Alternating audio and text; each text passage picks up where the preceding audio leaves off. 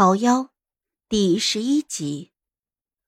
我打量着那个两个光秃秃、没有一点花纹的金色圆环，后知后觉，反应过来之后，这大抵是两枚戒指。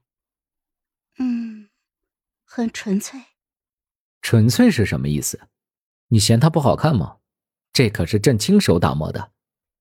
赵衍像一只被踩了尾巴的小狗，掌心合上。拳头捏得紧紧的，转过脸去不理我。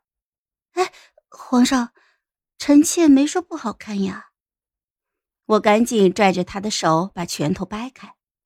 那两枚戒指又重新出现在我的面前。怕他又收回去，我急急的拿着戒指就往手上套。一枚套在第四指上，正好；另一枚有些大了，被套在了拇指上。赵岩紧挨着我坐下，撑着下巴就说道：“朕只说过送你一枚，皇后不要太贪心了。”他的手一伸，把大的那枚从我的拇指上摘了下去，戴到他自己的手上。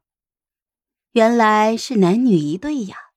可我觉得这太不成样子了。皇上只有戴扳指的，哪有戴这个的？赵岩却理直气壮：“怎么？”但只能你戴，朕就不能戴了。借着月色，我注意到他的指尖上有一抹不明显的红痕，像是烫伤了，心里一下子就变得柔软了起来。赵衍对人好起来，真的能把人溺死在甜蜜里。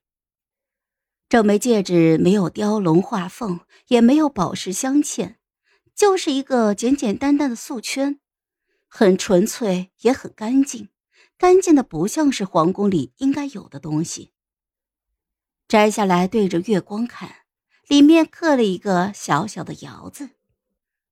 梦瑶，你有了自己的戒指了。我在心里暗暗的对自己说：“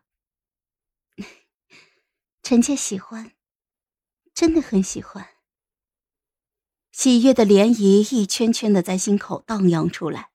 我情不自禁从床上跳下来，转了一个圈儿，身体“蓦”的一下就轻了。赵岩不容置疑的把我横抱了起来，星光碎在他的眼眸里，语气温柔：“都什么时辰了？快睡觉。”皇上先睡，臣妾想再看看。明日正陪你一起看。第二天早上。睁眼的时候，身边已经没有人了。我以为赵岩走了，正打算让春桃进来洗漱，却忽然听到一阵悉悉嗦嗦的穿衣声。我穿好了鞋子，绕到了屏风的后面，看见赵岩拿着一件未成型的长衣，正在往身上试。这是我给爹爹做的。父亲老迈，赵岩身高腿长。怎么可能穿的合身呢？果然，赵衍一试就发现不对劲了，转过身来看着我，神情有些疑惑。啊，这是臣妾给父亲做了过冬用的。原来如此，皇后有心了。他嘴上说着“原来如此”，语气却是明明白白的不高兴。果然，他抿了一下唇，张开双臂，散漫的唤道。过来替朕更衣。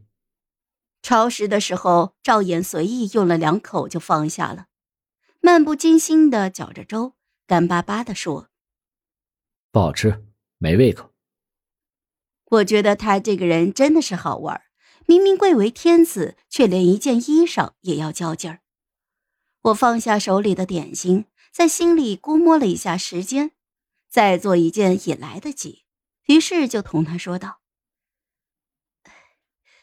臣妾新得一张上品墨狐皮，成色极好，不如给皇上也做一件大氅。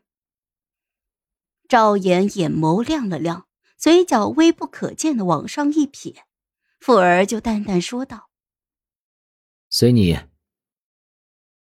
朕又有胃口了，再给朕盛碗粥。”哎，这人真是的。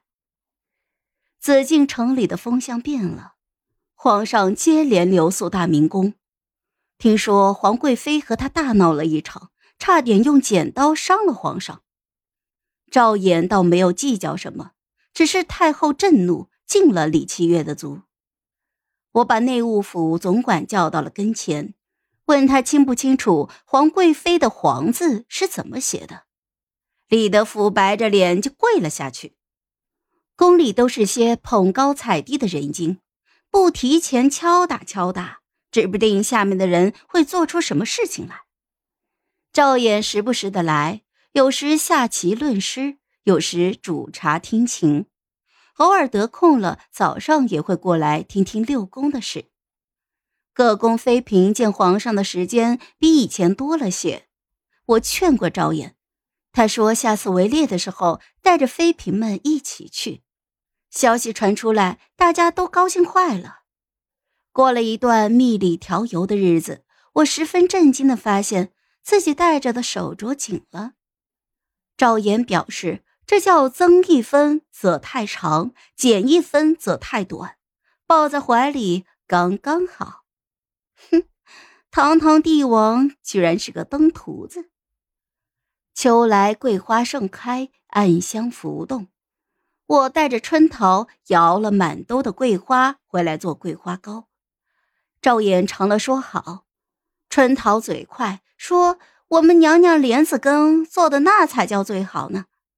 赵岩很有兴趣的样子，挑了挑眉，说道：“是吗？怎么以前没给朕尝过？”“是吗？”莲子一寻，只是这个时节荷叶早就已经都枯萎了。我实话实说，臣妾现在做，只怕没有荷叶清香了。不管，朕现在就要尝。现在。